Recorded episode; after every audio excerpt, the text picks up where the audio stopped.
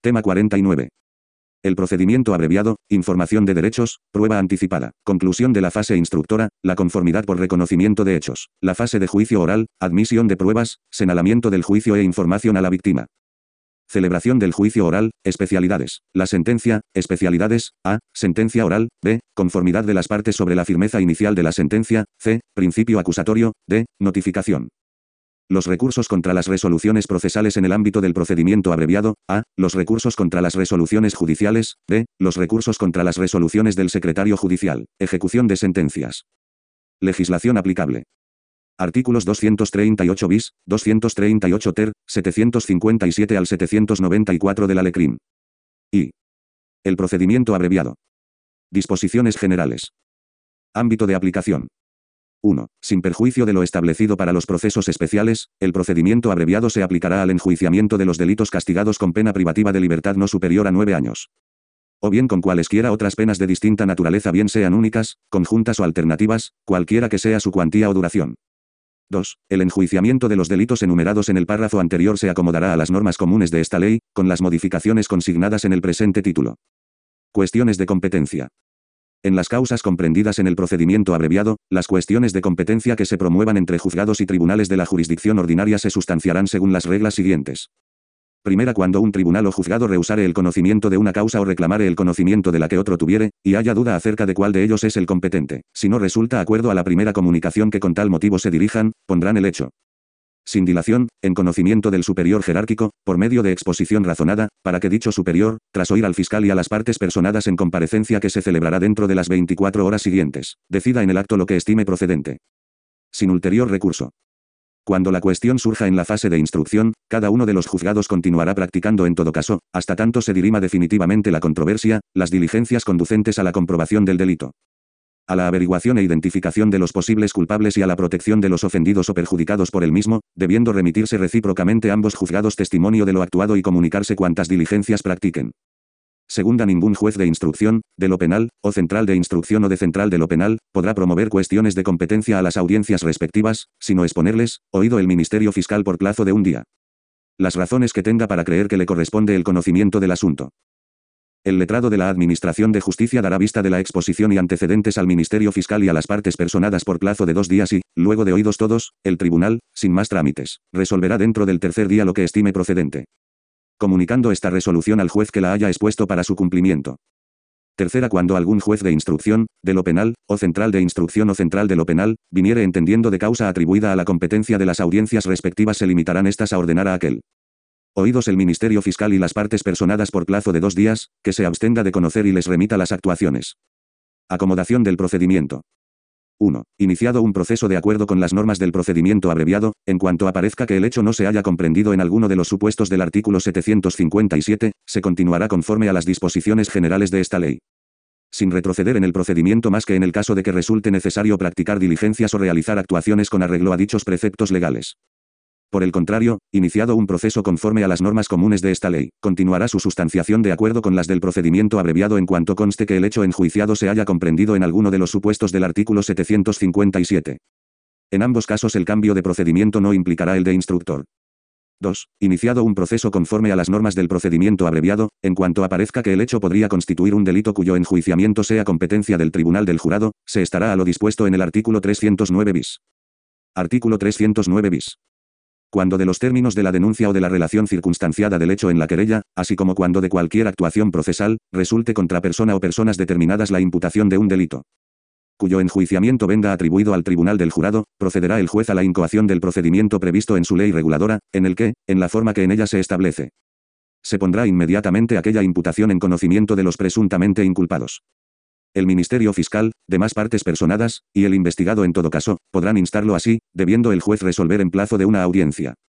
Si no lo hiciere, o desestimare la petición, las partes podrán recurrir directamente en queja ante la audiencia provincial que resolverá antes de ocho días, recabando el informe del instructor por el medio más rápido. 3. Acordado por el juez o tribunal el procedimiento que deba seguirse, el letrado de la Administración de Justicia lo hará saber inmediatamente al Ministerio Fiscal, al investigado y a las partes personadas. Ofrecimiento de acciones. 1. El ejercicio por particulares, sean o no ofendidos por el delito, de la acción penal o de la civil derivada del mismo habrá de efectuarse en la forma y con los requisitos señalados en el título 2 del libro 2, expresando la acción que se ejercite. 2. Sin perjuicio de lo que se dispone en el punto anterior. El letrado de la Administración de Justicia instruirá al ofendido o perjudicado por el delito de los derechos que le asisten conforme a lo dispuesto en los artículos 109 y 110 y demás disposiciones. Derecho que le asiste para mostrarse parte en el proceso y renunciar o no a la restitución de la cosa, reparación del daño e indemnización del perjuicio causado por el hecho punible. Asimismo, le informará de los derechos recogidos en la legislación vigente, pudiendo mostrarse parte en la causa sin necesidad de formular querella. Asimismo, le informará de la posibilidad y procedimiento para solicitar las ayudas que conforme a la legislación vigente puedan corresponderle. Especialidad en la tramitación del procedimiento abreviado. Los jueces y tribunales observarán en la tramitación de las causas del procedimiento abreviado las siguientes reglas. Primera, el juez o tribunal que ordene la práctica de cualquier diligencia se entenderá directamente con el juez, tribunal, autoridad o funcionario encargado de su realización, aunque el mismo no le esté inmediatamente subordinado ni sea superior inmediato de aquellos. Segunda, para cursar los despachos que se expidan se utilizará siempre el medio más rápido, acreditando por diligencia las peticiones de auxilio que no se hayan solicitado por escrito. Tercera, si el que hubiere de ser citado no tuviere domicilio conocido o no fuere encontrado por la policía judicial en el plazo señalado a esta, el juez o tribunal mandará publicar la correspondiente cédula por el medio que estime más idóneo para que pueda llegar a conocimiento del interesado. Y solo cuando lo considere indispensable acordará su divulgación por los medios de comunicación social. 4. Las requisitorias que hayan de expedirse se insertarán en el fichero automatizado correspondiente de las fuerzas y cuerpos de seguridad y, cuando se considere oportuno, en los medios de comunicación escrita. 5. A todo escrito y a los documentos que se presenten en la causa se acompañarán tantas copias literales de los mismos, realizadas por cualquier medio de reproducción, cuantas sean las otras partes y el fiscal. A quienes se entregarán al notificarles la resolución que haya recaído en el escrito respectivo. La omisión de las copias solo dará lugar a su libramiento por el letrado de la Administración de Justicia a costa del omitente, si éste no las presenta en el plazo de una audiencia. 6. Para enjuiciar los delitos conexos comprendidos en el procedimiento abreviado, cuando existan elementos para hacerlo con independencia, y para juzgar a cada uno de los encausados, cuando sean varios. Podrá acordar el juez la formación de las piezas separadas que resulten convenientes para simplificar y activar el procedimiento. 7. En las declaraciones se reseñará el documento nacional de identidad de las personas que las presten, salvo que se tratara de agentes de la autoridad, en cuyo caso bastará la reseña del número de carné profesional. Cuando por tal circunstancia o por cualquier otra no ofreciere duda la identidad del encausado y conocidamente tuviere la edad de 18 años, se prescindirá de traer a la causa el certificado de nacimiento. En otro caso, se unirá dicho certificado y la correspondiente ficha dactiloscópica. No se demorará la conclusión de la instrucción por falta del certificado de nacimiento, sin perjuicio de que cuando se reciba se aporte a las actuaciones. 8. Cuando los encausados o testigos no hablaren o no entendieren el idioma español, se nombrará un intérprete, que prestará a su presencia juramento de conducirse bien y fielmente en el desempeño de su cargo, sin que sea preciso que el intérprete designado tenga título oficial. 9. La información prevenida en el artículo 364 solo se verificará cuando a juicio del instructor hubiere duda acerca de la preexistencia de la cosa objeto de la sustracción o defraudación. 10. Los informes y declaraciones acerca de la conducta del investigado únicamente se pedirán y recibirán cuando el juez los considerase imprescindibles.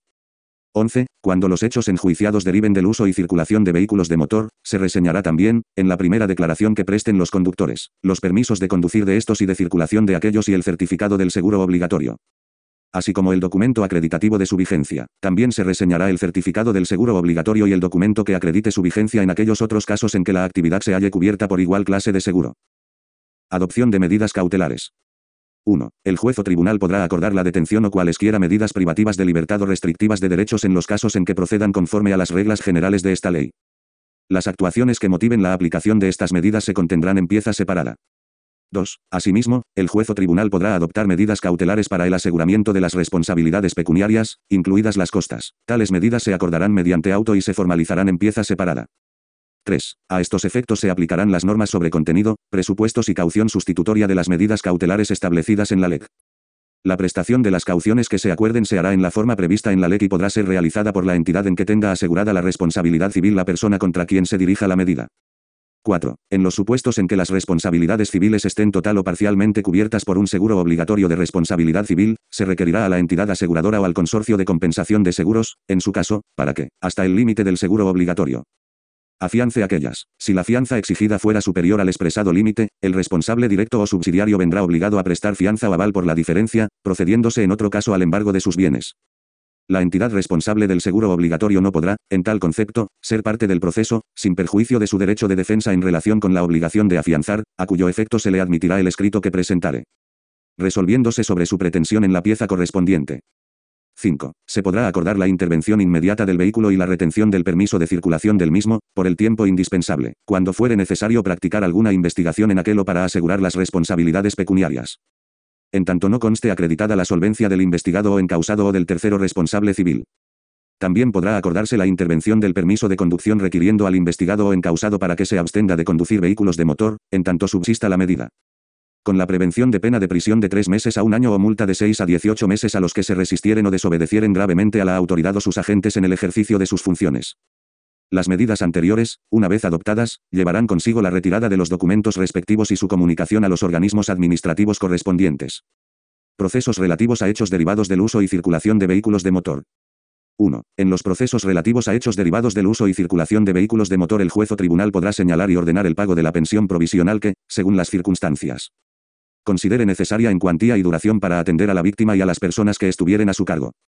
El pago de la pensión se hará anticipadamente en las fechas que discrecionalmente señale el juez o tribunal, a cargo del asegurador, si existiere, y hasta el límite del seguro obligatorio, o bien con cargo a la fianza o al consorcio de compensación de seguros. En los supuestos de responsabilidad civil del mismo, conforme a las disposiciones que le son propias. Igual medida podrá acordarse cuando la responsabilidad civil derivada del hecho esté garantizada con cualquier seguro obligatorio. Todo lo relacionado con esta medida se actuará en pieza separada. La interposición de recursos no suspenderá la obligación de pago de la pensión. 2. En los procesos relativos a hechos derivados del uso y circulación de vehículos de motor el juez o tribunal podrá autorizar, previa audiencia del fiscal, a los investigado o encausado que no estén en situación de prisión preventiva y que tuvieran su domicilio o residencia habitual en el extranjero, para ausentarse del territorio español. Para ello será indispensable que dejen suficientemente garantizadas las responsabilidades pecuniarias de todo. Orden derivadas del hecho punible, designen persona con domicilio fijo en España que reciba las notificaciones, citaciones y emplazamientos que hubiere que hacerles, con la prevención de que podrá celebrarse el juicio en su ausencia. Y que presten caución no personal, cuando no esté ya acordada fianza de la misma clase, para garantizar la libertad provisional y su presentación en la fecha o plazo que se les señale. Igual atribución y con las mismas condiciones corresponderá al juez o tribunal que haya de conocer de la causa. Si el investigado o encausado no compareciese, se adjudicará al Estado el importe de la caución y se le declarará en rebeldía, observándose lo dispuesto en el artículo 843. Salvo que se cumplan los requisitos legales para celebrar el juicio en su ausencia. Asistencia de letrado. 1. Desde la detención o desde que de las actuaciones resultare la imputación de un delito contra persona determinada será necesaria la asistencia letrada. La Policía Judicial, el Ministerio Fiscal o la Autoridad Judicial recabarán de inmediato del Colegio de Abogados la designación de un abogado de oficio, si no lo hubiere nombrado ya el interesado. 2. El abogado designado para la defensa tendrá también habilitación legal para la representación de su defendido, no siendo necesaria la intervención de procurador hasta el trámite de apertura del juicio oral. Hasta entonces cumplirá el abogado el deber de señalamiento de domicilio a efectos de notificaciones y traslados de documentos. De las actuaciones de la Policía Judicial y del Ministerio Fiscal Actuaciones de la Policía Judicial. 1. Tan pronto como tenga conocimiento de un hecho que revista caracteres de delito, la policía judicial acudirá de inmediato al lugar de los hechos y realizará las siguientes diligencias. Primera requerirá la presencia de cualquier facultativo o personal sanitario que fuere habido para prestar, si fuere necesario, los oportunos auxilios al ofendido. El requerido, aunque solo lo fuera verbalmente, que no atienda sin justa causa el requerimiento será sancionado con una multa de 500 a 5.000 euros, sin perjuicio de la responsabilidad criminal en que hubiera podido incurrir. Segunda acompañará al acta de constancia fotografías o cualquier otro soporte magnético o de reproducción de la imagen, cuando sea pertinente para el esclarecimiento del hecho punible y exista riesgo de desaparición de sus fuentes de prueba. Tercera recogerá y custodiará en todo caso los efectos, instrumentos o pruebas del delito de cuya desaparición hubiere peligro, para ponerlos a disposición de la autoridad judicial. 4. Si se hubiere producido la muerte de alguna persona y el cadáver se hallare en la vía pública, en la vía férrea o en otro lugar de tránsito, lo trasladará al lugar próximo que resulte más idóneo dentro de las circunstancias restableciendo el servicio interrumpido y dando cuenta de inmediato a la autoridad judicial. En las situaciones excepcionales en que haya de adoptarse tal medida de urgencia, se reseñará previamente la posición del interfecto, obteniéndose fotografías y señalando sobre el lugar la situación exacta que ocupaba. 5. Tomará los datos personales y dirección de las personas que se encuentren en el lugar en que se cometió el hecho, así como cualquier otro dato que ayude a su identificación y localización, tales como lugar habitual de trabajo, números de teléfono fijo o móvil, número de fax o dirección de correo electrónico. 6. Intervendrá, de resultar procedente, el vehículo y retendrá el permiso de circulación del mismo y el permiso de conducir de la persona a la que se impute el hecho. 2. En el tiempo imprescindible y, en todo caso, durante el tiempo de la detención, si la hubiere, la Policía Judicial practicará las siguientes diligencias. Primera cumplirá con los deberes de información a las víctimas que prevé la legislación vigente. En particular, informará al ofendido y al perjudicado por el delito de forma escrita de los derechos que les asisten de acuerdo con lo establecido en los artículos 109 y 110. Se instruirá al ofendido de su derecho a mostrarse parte en la causa sin necesidad de formular querella y, tanto al ofendido como al perjudicado. De su derecho a nombrar abogado o instar el nombramiento de abogado de oficio en caso de ser titulares del derecho a la asistencia jurídica gratuita, de su derecho a, una vez personados en la causa, tomar conocimiento de lo actuado, sin perjuicio de lo dispuesto en los artículos 301 y 302 e instar lo que a su derecho convenga. Asimismo, se les informará de que, de no personarse en la causa y no hacer renuncia ni reserva de acciones civiles, el Ministerio Fiscal las ejercitará si correspondiere. La información de derechos al ofendido o perjudicado regulada en este artículo, cuando se refiera a los delitos contra la propiedad intelectual o industrial, y, en su caso, su citación o emplazamiento en los distintos trámites del proceso, se realizará a aquellas personas, entidades u organizaciones que ostenten la representación legal de los titulares de dichos derechos. Segunda informará en la forma más comprensible al investigado no detenido de cuáles son los hechos que se le atribuyen y de los derechos que le asisten. En particular, le instruirá de los derechos reconocidos en los apartados A, B, C y E del artículo 520.2. 3. Los miembros de la Policía Judicial requerirán el auxilio de otros miembros de las fuerzas y cuerpos de seguridad cuando fuera necesario para el desempeño de las funciones que por esta ley se les encomiendan. 4. La policía extenderá el atestado de acuerdo con las normas generales de esta ley y lo entregará al juzgado competente, pondrá a su disposición a los detenidos, si los hubiere, y remitirá copia al Ministerio Fiscal. Actuaciones del Ministerio Fiscal. 1. El fiscal se constituirá en las actuaciones para el ejercicio de las acciones penal y civil conforme a la ley. Velará por el respeto de las garantías procesales del investigado o encausado y por la protección de los derechos de la víctima y de los perjudicados por el delito. En este procedimiento corresponde al Ministerio Fiscal, de manera especial, impulsar y simplificar su tramitación sin merma del derecho de defensa de las partes y del carácter contradictorio del mismo dando a la Policía Judicial instrucciones generales o particulares para el más eficaz cumplimiento de sus funciones, interviniendo en las actuaciones, aportando los medios de prueba de que pueda disponer o solicitando del juez de instrucción la práctica de los mismos. Así como instar de éste la adopción de medidas cautelares o su levantamiento y la conclusión de la investigación tan pronto como estime que se han practicado las actuaciones necesarias para resolver sobre el ejercicio de la acción penal. El fiscal general del Estado impartirá cuantas órdenes e instrucciones estime convenientes respecto a la actuación del fiscal en este procedimiento, y en especial, respecto a la aplicación de lo dispuesto en el apartado 1 del artículo 780. Tan pronto como el juez ordene la incoación del procedimiento para las causas ante el tribunal del jurado, el letrado de la Administración de Justicia lo pondrá en conocimiento del Ministerio Fiscal, quien comparecerá e intervendrá en cuantas actuaciones se lleven a cabo ante aquel. 2. Cuando el Ministerio Fiscal tenga noticia de un hecho aparentemente delictivo, bien directamente o por serle presentada una denuncia o atestado, informará a la víctima de los derechos recogidos en la legislación vigente efectuará la evaluación y resolución provisionales de las necesidades de la víctima de conformidad con lo dispuesto en la legislación vigente y practicará él mismo u ordenará a la Policía Judicial que practique las diligencias que estime pertinentes, para la comprobación del hecho o de la responsabilidad de los partícipes en el mismo. El fiscal decretará el archivo de las actuaciones cuando el hecho no revista los caracteres de delito, comunicándolo con expresión de esta circunstancia a quien hubiere alegado ser perjudicado u ofendido, a fin de que pueda reiterar su Denuncia ante el juez de instrucción. En otro caso instará del juez de instrucción la incoación del procedimiento que corresponda con remisión de lo actuado, poniendo a su disposición al detenido, si lo hubiere, y los efectos del delito. El Ministerio Fiscal podrá hacer comparecer ante sí a cualquier persona en los términos establecidos en la ley para la citación judicial, a fin de recibirle declaración, en la cual se observarán las mismas garantías señaladas en esta ley para la prestada ante el juez o tribunal. Cesará el fiscal en sus diligencias tan pronto como tenga conocimiento de la existencia de un procedimiento judicial sobre los mismos hechos de las diligencias previas. Todas las actuaciones judiciales relativas a delitos de los comprendidos en el procedimiento abreviado se registrarán como diligencias previas y les será de aplicación lo dispuesto en los artículos 301 y 302. Las diligencias serán reservadas y no tendrán carácter público hasta que se abra el juicio oral, con las excepciones determinadas en la LECRIM. Las partes personadas podrán tomar conocimiento de las actuaciones e intervenir en todas las diligencias del procedimiento. No obstante, si el delito fuere público, podrá el juez de instrucción, a propuesta del Ministerio Fiscal, de cualquiera de las partes personadas o de oficio, declararlo, mediante auto, total o parcialmente secreto para todas las partes personadas, por tiempo no superior a un mes. Información de los hechos que se imputan al investigado y de sus derechos. 1. En la primera comparecencia el juez informará al investigado, en la forma más comprensible, de los hechos que se le imputan. Previamente, el letrado de la Administración de Justicia le informará de sus derechos y le requerirá para que designe un domicilio en España en el que se harán las notificaciones, o una persona que las reciba en su nombre. Con la advertencia de que la citación realizada en dicho domicilio o a la persona designada permitirá la celebración del juicio en su ausencia si el juez o tribunal, a solicitud del Ministerio Fiscal o de la parte acusadora, y oída la defensa Estima que existen elementos suficientes para el enjuiciamiento, cuando la pena solicitada no exceda de dos años de privación de libertad, si fuera de distinta naturaleza, cuando su duración no exceda de seis años. Tanto antes como después de prestar declaración se le permitirá entrevistarse reservadamente con su abogado, salvo que se haya decretado su incomunicación. 2. Cuando del resultado de las diligencias se produzca algún cambio relevante en el objeto de la investigación y de los hechos imputados, el juez informará con prontitud de ello al investigado. Esta información podrá ser facilitada mediante una exposición sucinta que resulte suficiente para permitir el ejercicio del derecho a la defensa, comunicada por escrito al abogado defensor del investigado.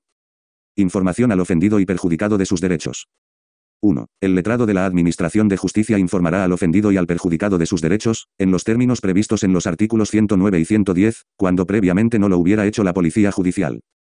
En particular, se instruirá de las medidas de asistencia a las víctimas que prevé la legislación vigente y de los derechos mencionados en la regla primera del artículo 771. 2. La imposibilidad de practicar esta información por la Policía Judicial o por el letrado de la Administración de Justicia en comparecencia no impedirá la continuación del procedimiento, sin perjuicio de que se proceda a realizarla por el medio más rápido posible.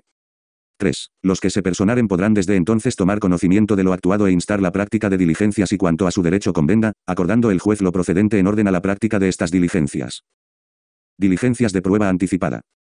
1. El juez ordenará a la policía judicial o practicará por sí las diligencias necesarias encaminadas a determinar la naturaleza y circunstancias del hecho, las personas que en él hayan participado y el órgano competente para el enjuiciamiento dando cuenta al Ministerio Fiscal de su incoación y de los hechos que la determinen. Se emplearán para ello los medios comunes y ordinarios que establece esta ley, con las modificaciones establecidas para el procedimiento abreviado.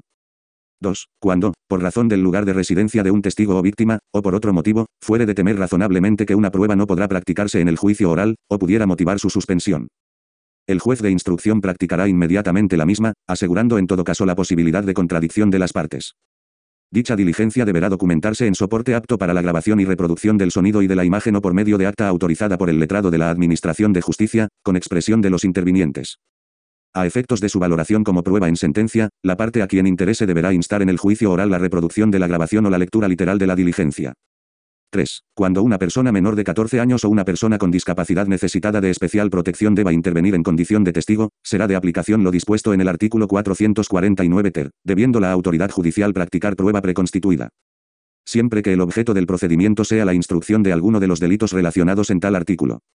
A efectos de su valoración como prueba en sentencia, la parte a quien interese deberá instar en el juicio oral la reproducción de la grabación audiovisual, en los términos del artículo 730.2.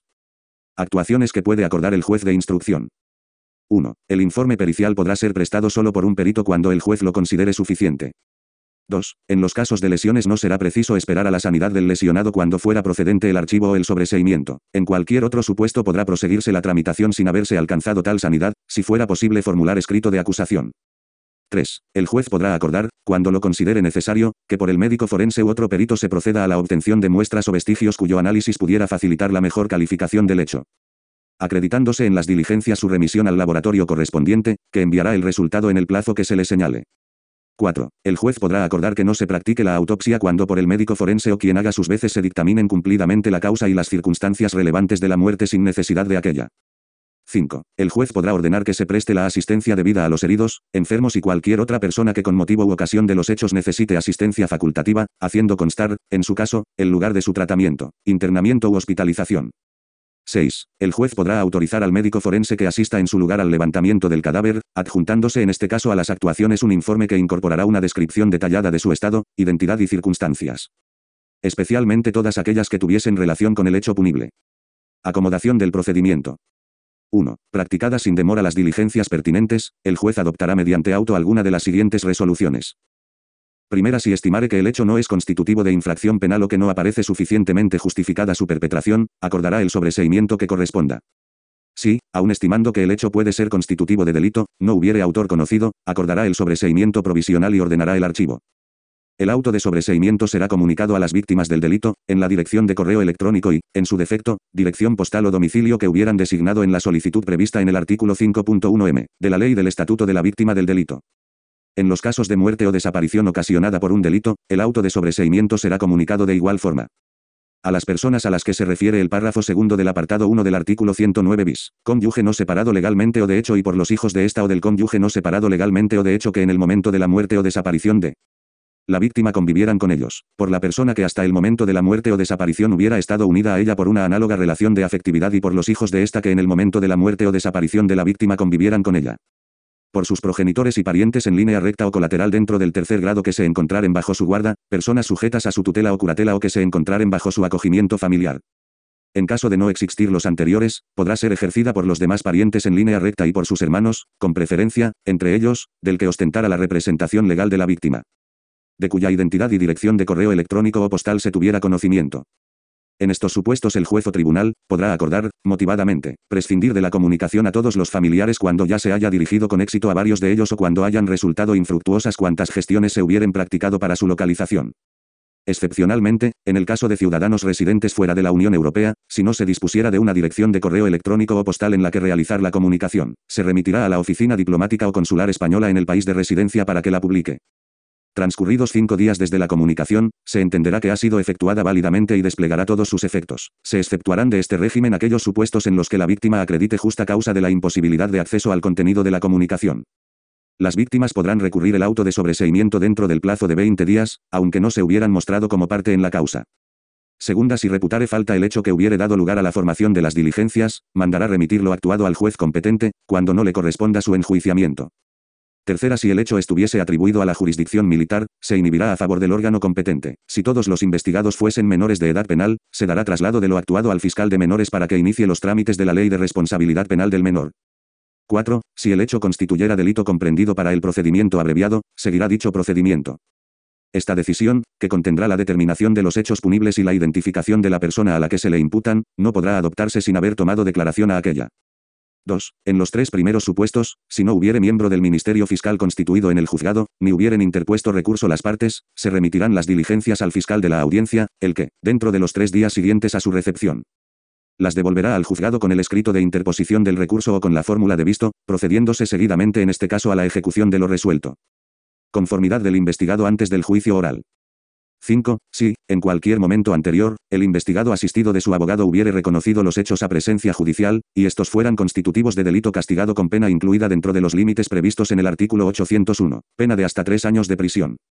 Con pena de multa cualquiera que sea su cuantía o con otra pena de distinta naturaleza cuya duración no exceda de 10 años, mandará convocar inmediatamente al Ministerio Fiscal y a las partes personadas a fin de que manifiesten si formulan escrito de acusación con la conformidad del acusado. En caso afirmativo, incoará diligencias urgentes y ordenará la continuación de las actuaciones por los trámites previstos para el juicio rápido. Y. La fase del juicio oral de la preparación del juicio oral. Imposibilidad de formular escrito de acusación. 1. Cuando el Ministerio Fiscal manifieste la imposibilidad de formular escrito de acusación por falta de elementos esenciales para la tipificación de los hechos, se podrá instar, con carácter previo, la práctica de aquellas diligencias indispensables para formular acusación, en cuyo caso acordará el juez lo solicitado. 2. El juez acordará lo que estime procedente cuando tal solicitud sea formulada por la acusación o acusaciones personadas. 3. En todo caso se citará para su práctica al Ministerio Fiscal, a las partes personadas y siempre al encausado, dándose luego nuevo traslado de las actuaciones. Escrito de acusación. 1. Si el juez de instrucción acordare que debe seguirse el trámite para el procedimiento abreviado, en la misma resolución ordenará que se dé traslado de las diligencias previas, originales o mediante fotocopia, al Ministerio Fiscal y a las acusaciones personadas, para que, en el plazo común de 10 días, soliciten la apertura del juicio oral formulando escrito de acusación o el sobreseimiento de la causa o, excepcionalmente, la práctica de diligencias complementarias, en el caso del apartado anterior. 2. El escrito de acusación comprenderá, además de la solicitud de apertura del juicio oral ante el órgano que se estime competente y de la identificación de la persona o personas contra las que se dirige la acusación, los extremos a que se refiere el artículo 650.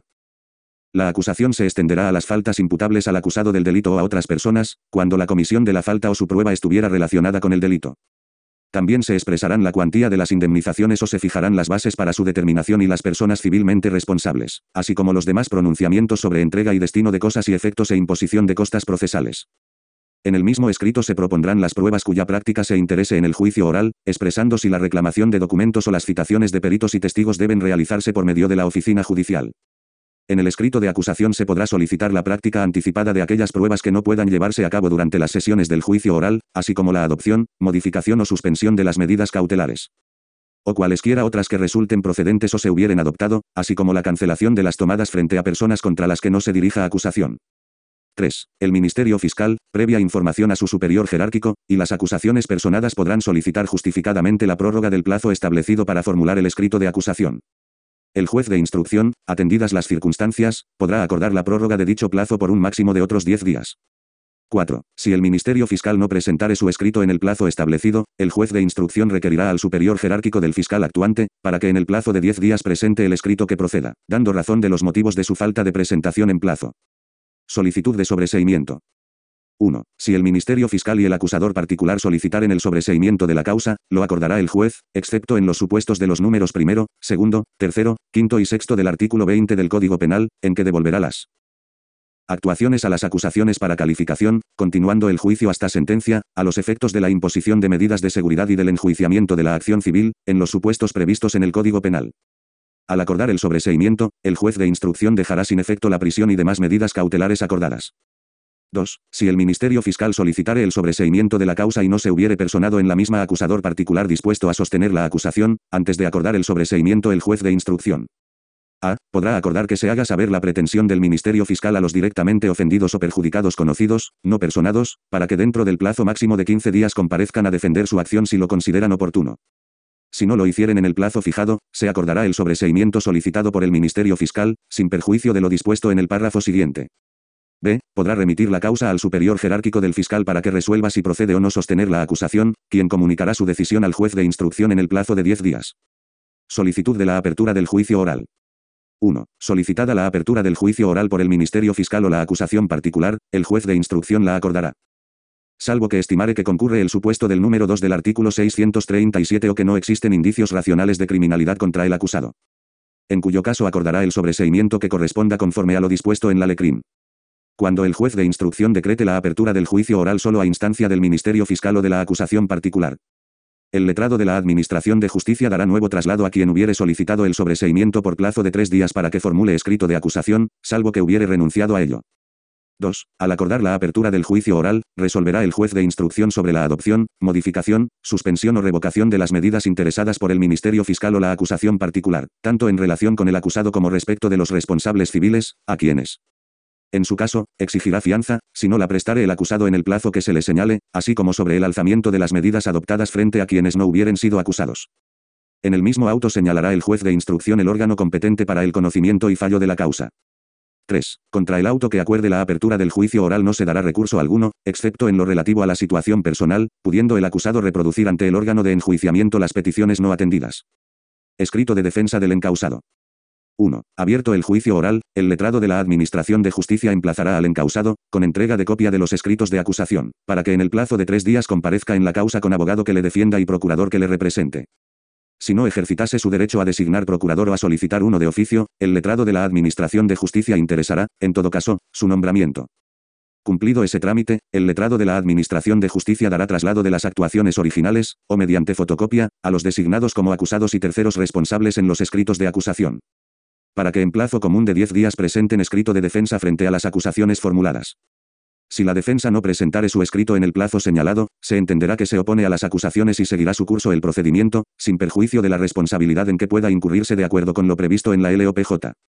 Una vez precluido el trámite para presentar su escrito, la defensa solo podrá proponer la prueba que aporte en el acto del juicio oral para su práctica en el mismo, sin perjuicio de que, además, pueda interesar previamente que se libren las comunicaciones necesarias, siempre que lo haga con antelación suficiente respecto de la fecha señalada para el juicio, y antes de que dicte auto admitiendo las que considere pertinentes y rechazando las demás.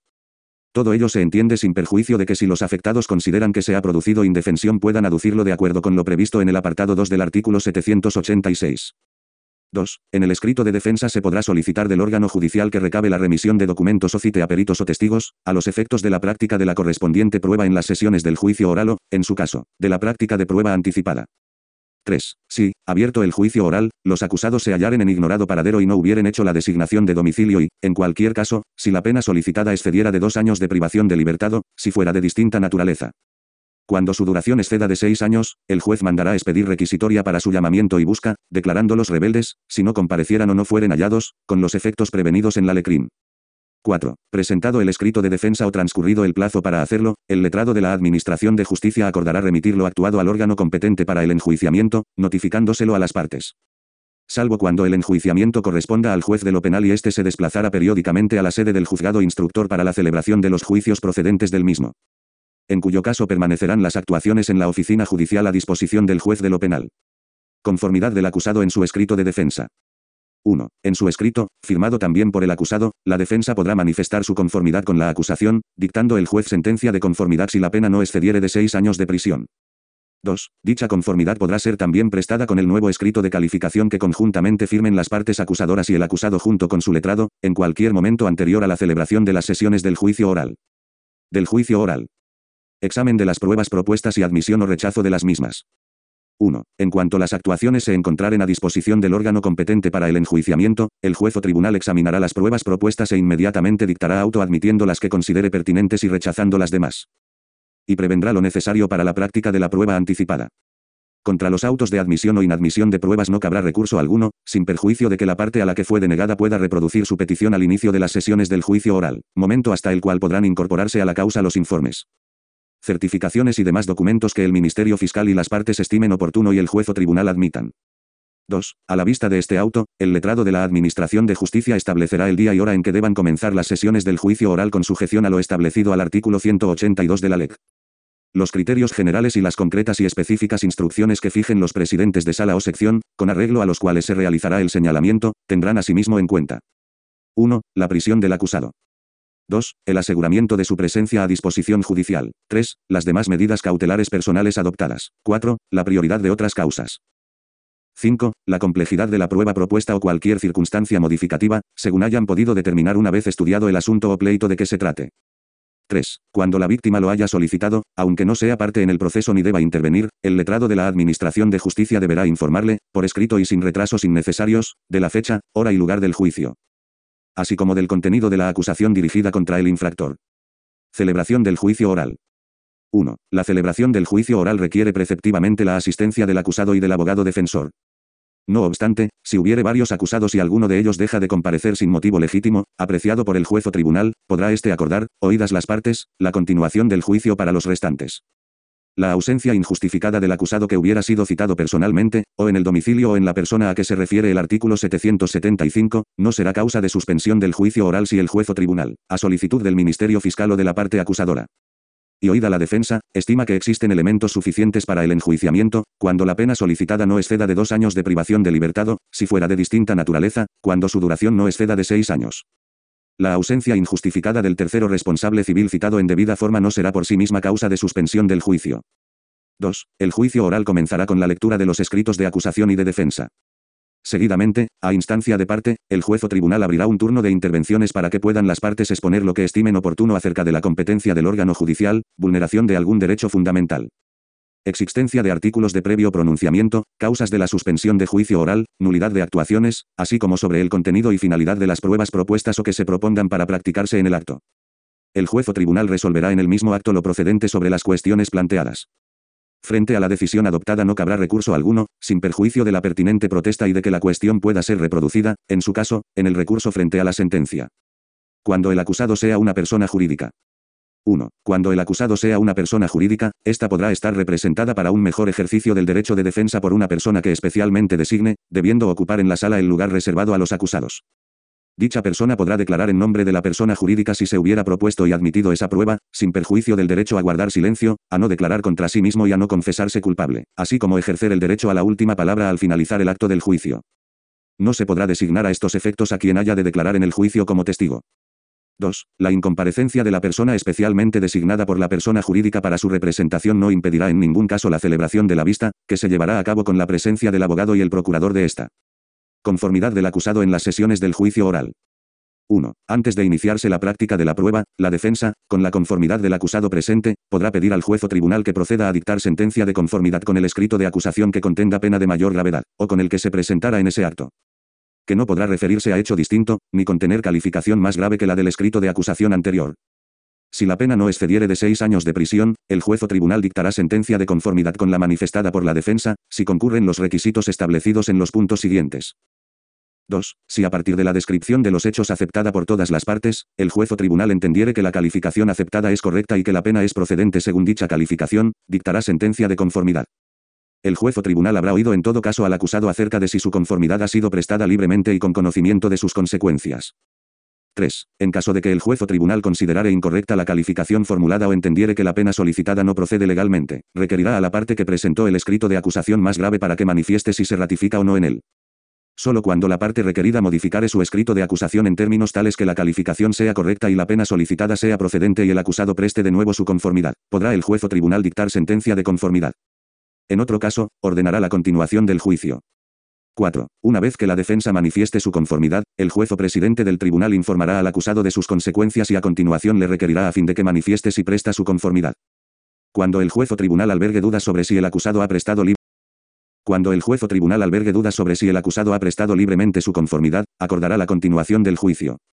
También podrá acordar la continuación del juicio cuando, no obstante la conformidad del acusado, su defensor lo considere necesario y el juez o tribunal estime fundada su petición. 5. No vinculan al juez o tribunal las conformidades sobre la adopción de medidas protectoras. 5. No vinculan al juez o tribunal las conformidades sobre la adopción de medidas protectoras en los casos de limitación de la responsabilidad penal. 6. La sentencia de conformidad se dictará oralmente, documentándose en el acta con expresión del fallo y una sucinta motivación, sin perjuicio de su ulterior redacción. Si el fiscal y las partes, conocido el fallo, expresaran su decisión de no recurrir, el juez, en el mismo acto, declarará oralmente la firmeza de la sentencia, y se pronunciará, previa audiencia de las partes, sobre la suspensión o la sustitución de la pena impuesta.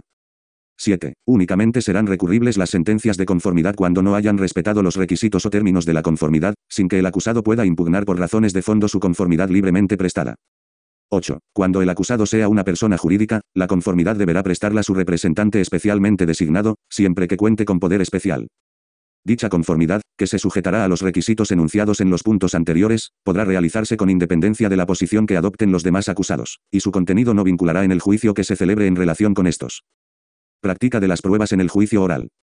1. La práctica de la prueba se realizará concentradamente, en las sesiones consecutivas que sean necesarias. Excepcionalmente, podrá acordar el juez o tribunal la suspensión o aplazamiento de la sesión, hasta el límite máximo de 30 días, en los supuestos del artículo 746, conservando su validez los actos realizados. Salvo que se produzca la sustitución del juez o miembro del tribunal en el caso del número 4 de dicho artículo. En esos casos siempre que el señalamiento de la reanudación pueda realizarse al mismo tiempo en que se acuerde la suspensión, se hará por el juez o presidente, que tendrá en cuenta las necesidades de la agenda programada de señalamientos y las demás circunstancias contenidas en los artículos 182. 4 de la Ley 785.2 de la LECRIM. Del mismo modo se actuará en los casos en que se interrumpa o suspenda un juicio oral ya iniciado y el nuevo señalamiento de vista pueda realizarse al mismo tiempo en que se acuerde la interrupción o suspensión. En los restantes casos, el señalamiento de fecha para el nuevo juicio oral se hará por el letrado de la Administración de Justicia, para la fecha más inmediata posible, ajustándose a lo previsto en el artículo 785.2 de la LECRIM. No será causa de suspensión del juicio la falta de acreditación de la sanidad, de la tasación de daños o de la verificación de otra circunstancia de análoga significación, siempre que no sea requisito imprescindible para la calificación de los hechos. En tal caso, la determinación cuantitativa de la responsabilidad civil quedará diferida al trámite de ejecución, fijándose en la sentencia las bases de la misma. 2. Será de aplicación lo dispuesto en el artículo 703 bis en cuanto a la no intervención en el acto del juicio del testigo, cuando se haya practicado prueba preconstituida de conformidad con lo dispuesto en los artículos 449 bis y siguientes. 3. El informe pericial podrá ser prestado solo por un perito. En el ámbito de este procedimiento, tendrán carácter de prueba documental los informes emitidos por laboratorios oficiales sobre la naturaleza, cantidad y pureza de sustancias estupefacientes cuando en ellos conste que se han realizado siguiendo los protocolos científicos aprobados por las correspondientes normas ratificación o modificación de las conclusiones de los escritos de la acusación o defensa. 1. Terminada la práctica de la prueba, el juez o presidente del tribunal requerirá a la acusación y a la defensa para que manifiesten si ratifican o modifican las conclusiones de los escritos inicialmente presentados y para que expongan oralmente cuanto estimen procedente sobre la valoración de la prueba y la calificación jurídica de los hechos. El requerimiento podrá extenderse a solicitar del Ministerio Fiscal y de los letrados un mayor esclarecimiento de hechos concretos de la prueba y la valoración jurídica de los hechos, sometiéndoles a debate una o varias preguntas sobre puntos determinados. 2. Cuando, en sus conclusiones definitivas, la acusación cambie la tipificación penal de los hechos o se aprecien un mayor grado de participación o de ejecución o circunstancias de agravación de la pena. El juez o tribunal podrá considerar un aplazamiento de la sesión, hasta el límite de 10 días, a petición de la defensa, a fin de que ésta pueda preparar adecuadamente sus alegaciones y, en su caso, aportar los elementos probatorios y de descargo que estime convenientes. Tras la práctica de una nueva prueba que pueda solicitar la defensa, las partes acusadoras podrán, a su vez, modificar sus conclusiones definitivas. 3. Cuando todas las acusaciones califiquen los hechos como delitos castigados con pena que exceda de la competencia del juez de lo penal, se declarará este incompetente para juzgar. Dará por terminado el juicio y el letrado de la Administración de Justicia remitirá las actuaciones a la audiencia competente. Fuera del supuesto anterior, el juez de lo penal resolverá lo que estime pertinente acerca de la continuación o finalización del juicio, pero en ningún caso podrá imponer una pena superior a la correspondiente a su competencia. 6. En cuanto se refiere a la grabación de las sesiones del juicio oral y a su documentación, serán aplicables las disposiciones contenidas en el artículo 743 de la presente ley, y la sentencia de la sentencia. 1. La sentencia se dictará dentro de los cinco días siguientes a la finalización del juicio oral. 2. El juez de lo penal podrá dictar sentencia oralmente en el acto del juicio, documentándose en el acta con expresión del fallo y una sucinta motivación, sin perjuicio de la ulterior redacción de aquella. Si el fiscal y las partes, conocido el fallo, expresasen su decisión de no recurrir, el juez, en el mismo acto, declarará la firmeza de la sentencia, y se pronunciará, previa audiencia de las partes, sobre la suspensión o la sustitución de la pena impuesta. 3. La sentencia no podrá imponer pena más grave de la solicitada por las acusaciones, ni condenar por delito distinto cuando éste conlleve una diversidad de bien jurídico protegido o mutación sustancial del hecho enjuiciado, salvo que, terminada la práctica de la prueba, y previo requerimiento del juez o presidente del tribunal, la acusación modifique las conclusiones de los escritos inicialmente presentados. 4. El letrado de la Administración de Justicia notificará la sentencia por escrito a los ofendidos y perjudicados por el delito, aunque no se hayan mostrado parte en la causa. 5. Cuando la instrucción de la causa hubiera correspondido a un juzgado de violencia sobre la mujer, el letrado de la Administración de Justicia remitirá al mismo la sentencia por testimonio de forma inmediata. Igualmente le remitirá la declaración de firmeza y la sentencia de segunda instancia cuando la misma fuera revocatoria, en todo o en parte, de la sentencia previamente dictada. De la impugnación de la sentencia. Competencia para conocer del recurso de apelación contra la sentencia. La sentencia dictada por el juez de lo penal es apelable ante la audiencia provincial correspondiente, y la del juez central de lo penal, ante la sala de lo penal de la audiencia nacional. Interposición del recurso de apelación. 1. El recurso podrá ser interpuesto por cualquiera de las partes, dentro de los 10 días siguientes a aquel en que se les hubiere notificado la sentencia.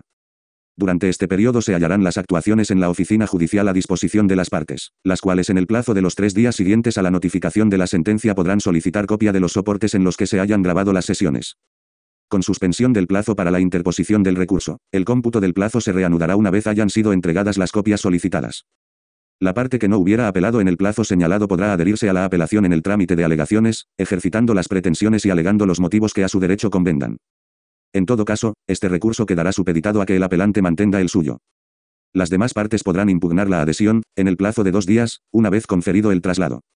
2. El escrito de formalización del recurso se presentará ante el órgano que dictó la resolución que se impugne, y en él se expondrán, ordenadamente, las alegaciones sobre quebrantamiento de las normas y garantías procesales error en la apreciación de las pruebas o infracción de normas del ordenamiento jurídico en las que se base la impugnación. El recurrente también habrá de fijar un domicilio para notificaciones en el lugar donde tenga su sede la audiencia. Si en el recurso se pidiera la declaración de nulidad del juicio por infracción de normas o garantías procesales que causaren la indefensión del recurrente, en términos tales que no pueda ser subsanada en la segunda instancia. Se citarán las normas legales o constitucionales que se consideren infringidas y se expresarán las razones de la indefensión. Asimismo, deberá acreditarse haberse pedido la subsanación de la falta o infracción en la primera instancia, salvo en el caso de que se hubieran cometido en momento en el que fuere ya imposible la reclamación. Cuando la acusación alegue error en la valoración de la prueba para pedir la anulación de la sentencia absolutoria o el agravamiento de la condenatoria, será preciso que se justifique la insuficiencia o la falta de racionalidad en la motivación fáctica. El apartamiento manifiesto de las máximas de experiencia o la omisión de todo razonamiento sobre alguna o algunas de las pruebas practicadas que pudieran tener relevancia o cuya nulidad haya sido improcedentemente declarada.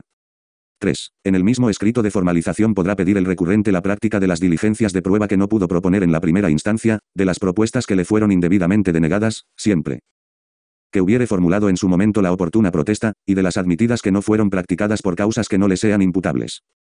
Admisión del recurso de apelación y remisión a la audiencia. 1. Recibido el escrito de formalización, el juez, si reúne los requisitos exigidos, admitirá el recurso. En caso de apreciar la concurrencia de algún defecto subsanable, concederá al recurrente un plazo no superior a tres días para la subsanación. 2. Admitido el recurso, el letrado de la Administración de Justicia dará traslado del escrito de formalización a las demás partes por un plazo común de 10 días. Dentro de este plazo habrán de presentarse los escritos de alegaciones de las demás partes, en los que podrá solicitarse la práctica de prueba en los términos establecidos en el punto 3 del apartado anterior y en los que se fijará un domicilio para notificaciones. 3. Presentados los escritos de alegaciones o precluido el plazo para hacerlo, el letrado de la Administración de Justicia, en los dos días siguientes, dará traslado de cada uno de ellos a las demás partes y elevará a la audiencia los autos originales con todos los escritos presentados. Admisión de la prueba propuesta y celebración de vista. 1. Si los escritos de formalización o de alegaciones contienen proposición de prueba o reproducción de la grabada, el tribunal resolverá en tres días sobre la admisión de la propuesta y acordará, en su caso, que el letrado de la Administración de Justicia señale día para la vista. También podrá celebrarse vista cuando, de oficio o a petición de parte, la estime el tribunal necesaria para la correcta formación de una convicción fundada 2. El letrado de la Administración de Justicia señalará la vista dentro de los 15 días siguientes y a ella serán citadas todas las partes. Cuando la víctima lo haya solicitado, será informada por el letrado de la Administración de Justicia, aunque no se haya mostrado parte ni sea necesaria su intervención. 3. La vista se celebrará empezando, en su caso, por la práctica de la prueba y por la reproducción de las grabaciones si hay lugar a ella. A continuación, las partes resumirán oralmente el resultado de la misma y el fundamento de sus pretensiones. 4. En cuanto se refiere a la grabación de la vista y a su documentación, serán aplicables las disposiciones contenidas en el artículo 743. Resolución del recurso de apelación. 1. La sentencia de apelación se dictará dentro de los cinco días siguientes a la vista oral, o dentro de los diez días siguientes a la recepción de las actuaciones por la audiencia cuando no hubiere resultado procedente su celebración. 2. La sentencia de apelación no podrá condenar al encausado que resultó absuelto en primera instancia ni agravar la sentencia condenatoria que le hubiera sido impuesta por error en la apreciación de las pruebas. No obstante, la sentencia, absolutoria o condenatoria, podrá ser anulada y, en tal caso, se devolverán las actuaciones al órgano que dictó la resolución recurrida. La sentencia de apelación concretará si la nulidad ha de extenderse al juicio oral y si el principio de imparcialidad exige una nueva composición del órgano de primera instancia en orden al nuevo enjuiciamiento de la causa. 3. Cuando la sentencia apelada sea anulada por quebrantamiento de una forma esencial del procedimiento, el tribunal, sin entrar en el fondo del fallo, ordenará que se reponga el procedimiento al estado en que se encontraba en el momento de cometerse la falta. Sin perjuicio de que conserven su validez todos aquellos actos cuyo contenido sería idéntico no obstante la falta cometida. 4. Contra la sentencia dictada en apelación solo cabrá recurso de casación en los supuestos previstos en el artículo 847, por infracción de ley cuando se hubiere infringido un precepto penal de carácter sustantivo u otra norma jurídica del mismo carácter que deba ser observada en la aplicación de la ley penal, sin perjuicio de lo establecido respecto de la revisión de sentencias firmes, o para la impugnación de sentencias firmes dictadas en ausencia del acusado. Cuando no se interponga recurso contra la sentencia dictada en apelación los autos se devolverán al juzgado a los efectos de la ejecución del fallo.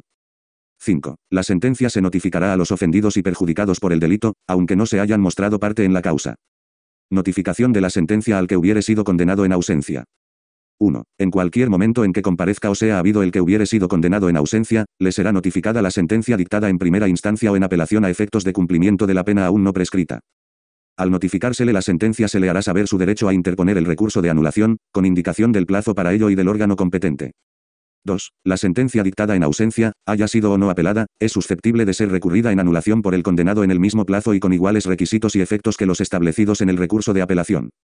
El plazo se contará desde el momento en que se acredite que el condenado tuvo conocimiento de la sentencia. IV. Ejecución de la sentencia. Tan pronto como sea firme la sentencia, se procederá a su ejecución por el juez o por la audiencia que la hubiere dictado, conforme a las disposiciones generales de la LECRIM, observándose las siguientes reglas. Primera si no se hubiere fijado en el fallo la cuantía indemnizatoria, cualquiera de las partes podrá instar, durante la ejecución de la sentencia, la práctica de las pruebas que estime oportunas para su precisa determinación. De esta pretensión el letrado de la Administración de Justicia dará traslado a las demás para que, en el plazo común de 10 días, pidan por escrito lo que a su derecho convenga. El juez o tribunal rechazará la práctica de pruebas que no se refieran a las bases fijadas en la sentencia. Practicada la prueba, y oídas las partes por un plazo común de cinco días, se fijará mediante auto, en los cinco días siguientes, la cuantía de la responsabilidad civil. El auto dictado por el juez de lo penal será apelable ante la audiencia respectiva. Segunda, en los casos en que se haya impuesto la pena de privación del derecho a conducir vehículos a motor y ciclomotores, el letrado de la Administración de Justicia procederá a la inmediata retirada del permiso y licencia habilitante, si tal medida no estuviera ya acordada dejando unido el documento a los autos y remitirá mandamiento a la Jefatura Central de Tráfico para que lo deje sin efecto y no expida otro nuevo hasta la extinción de la condena. B. Los recursos contra las resoluciones procesales en el ámbito del procedimiento abreviado. Recursos contra las resoluciones judiciales del juez. 1. Contra los autos del juez de instrucción y del juez de lo penal que no estén exceptuados de recurso podrán ejercitarse el de reforma y el de apelación. Salvo que la ley disponga otra cosa, los recursos de reforma y apelación no suspenderán el curso del procedimiento. 2. El recurso de apelación podrá interponerse subsidiariamente con el de reforma o por separado. En ningún caso será necesario interponer previamente el de reforma para presentar la apelación. 3. El recurso de apelación se presentará dentro de los cinco días siguientes a la notificación del auto recurrido o del resolutorio del recurso de reforma, mediante escrito en el que se expondrán los motivos del recurso. Se señalarán los particulares que hayan de testimoniarse y al que se acompañarán, en su caso, los documentos justificativos de las peticiones formuladas. Admitido a trámite el recurso por el juez, el letrado de la Administración de Justicia dará traslado a las demás partes personadas por un plazo común de cinco días para que puedan alegar por escrito lo que estimen conveniente. Señalar otros particulares que deban ser testimoniados y presentar los documentos justificativos de sus pretensiones. En los dos días siguientes a la finalización del plazo, remitirá testimonio de los particulares señalados a la audiencia respectiva que, sin más trámites, resolverá dentro de los cinco días siguientes. Excepcionalmente, la audiencia podrá reclamar las actuaciones para su consulta siempre que con ello no se obstaculice la tramitación de aquellas, en estos casos, deberán devolverse las actuaciones al juez en el plazo máximo de tres días. 4. Si el recurso de apelación se hubiere interpuesto subsidiariamente con el de reforma, si éste resulta total o parcialmente desestimatorio, antes de dar traslado a las demás partes personadas. El letrado de la Administración de Justicia dará traslado al recurrente por un plazo de cinco días para que formule alegaciones y pueda presentar, en su caso, los documentos justificativos de sus peticiones. 5. Si en el auto recurrido en apelación se acordare la prisión provisional de alguno de los investigados o encausados, respecto de dicho pronunciamiento podrá el apelante solicitar en el escrito de interposición del recurso la celebración de vista, que acordará la audiencia respectiva. Cuando el auto recurrido contenga otros pronunciamientos sobre medidas cautelares, la audiencia podrá acordar la celebración de vista si lo estima conveniente. El letrado de la Administración de Justicia señalará la vista dentro de los diez siguientes a la recepción de la causa en dicha audiencia. Recursos contra las resoluciones judiciales del letrado de la Administración de Justicia Recurso de reposición. 1. Contra todas las diligencias de ordenación dictadas por los letrados de la Administración de Justicia podrá ejercitarse ante ellos mismos recurso de reposición. También podrá interponerse recurso de reposición contra los decretos de los letrados de la Administración de Justicia, excepto en aquellos supuestos en que proceda la interposición directa de recurso de revisión por así preverlo expresamente la ley. 2. El recurso de reposición, que se interpondrá siempre por escrito autorizado con firma de letrado y acompañado de tantas copias cuantas sean las demás partes personadas. Expresará la infracción en que la resolución hubiere incurrido a juicio del recurrente y en ningún caso tendrá efectos suspensivos. 3. Admitido a trámite el recurso de reposición, por el letrado de la Administración de Justicia se concederá al Ministerio Fiscal y a las demás partes personadas un plazo común de dos días para presentar por escrito sus alegaciones. Transcurrido el cual resolverá sin más trámite.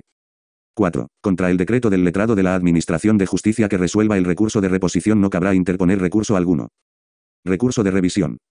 1. El recurso de revisión se interpondrá ante el juez o tribunal con competencia funcional en la fase del proceso en la que haya recaído el decreto del letrado de la Administración de Justicia que se impugna, mediante escrito en el que deberá citarse la infracción en que ésta hubiere incurrido. Autorizado con firma de letrado y del que deberán presentarse tantas copias cuantas sean las demás partes personadas. 2. Admitido a trámite el recurso de revisión, por el letrado de la Administración de Justicia se concederá al Ministerio Fiscal y a las demás partes personadas un plazo común de dos días para que presenten sus alegaciones. Por escrito, transcurrido el cual el juez o tribunal resolverá sin más trámite. Contra el auto resolutorio del recurso de revisión no cabrá interponer recurso alguno. Iguala o cero o iguala.